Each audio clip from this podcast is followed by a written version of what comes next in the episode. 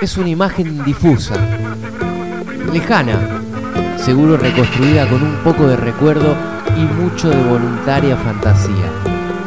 Ese tipo de frondosos rulos se venía hacia mí, corriendo y con la boca bien redonda, en un grito enloquecido.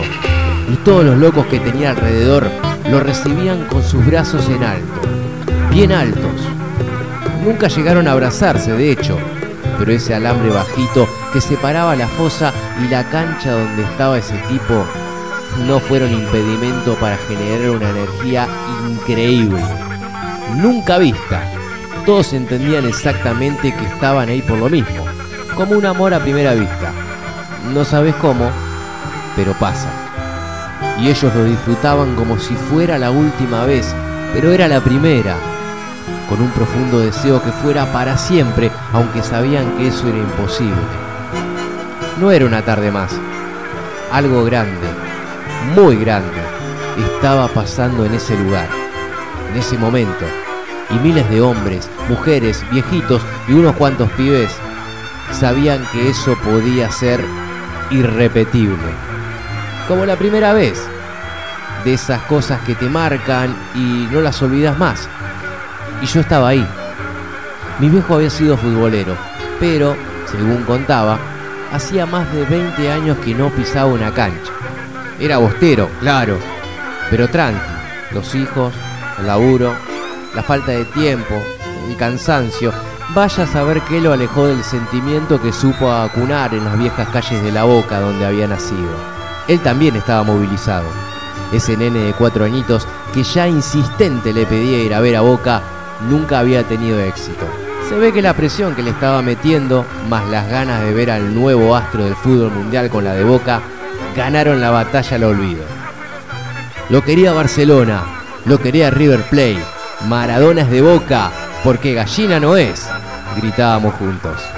La verdad es que con mis cuatro casi recién cumplidos, poco entendía del porqué de ese cantito, pero lo cantábamos y fue como un himno para recibir al de Rulos que tenía la 10. El 10, con la azul y oro. Maradona fue revolución. Su llegada a Boca es difícil de dimensionar hoy, pero fue grande, enorme lo que pasó, por lo que ya era y por todo lo que fue después. Incomparable.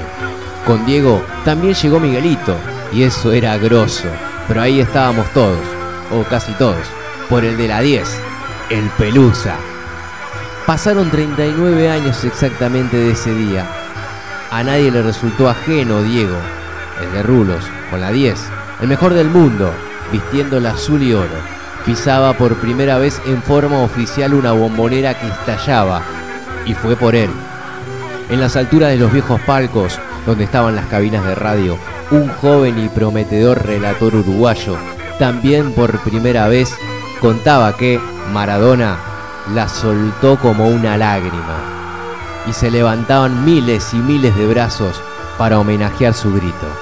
Con mis cuatro años ya tenía atada en el cuello esa primera bandera que aún conservo, y el grito, la corrida hacia el lugar donde justo yo estaba, los brazos en alto, bien altos, imágenes imposibles de borrar, lejanas pero eternas. Todo eso provoca a Maradona y su llegada a Boca. La experiencia tan deseada de conocer la bombonera, el abrazo fuerte con papá y el tipo de rulos con la 10 y la magia de la primera vez. La primera vez de Marcelo González.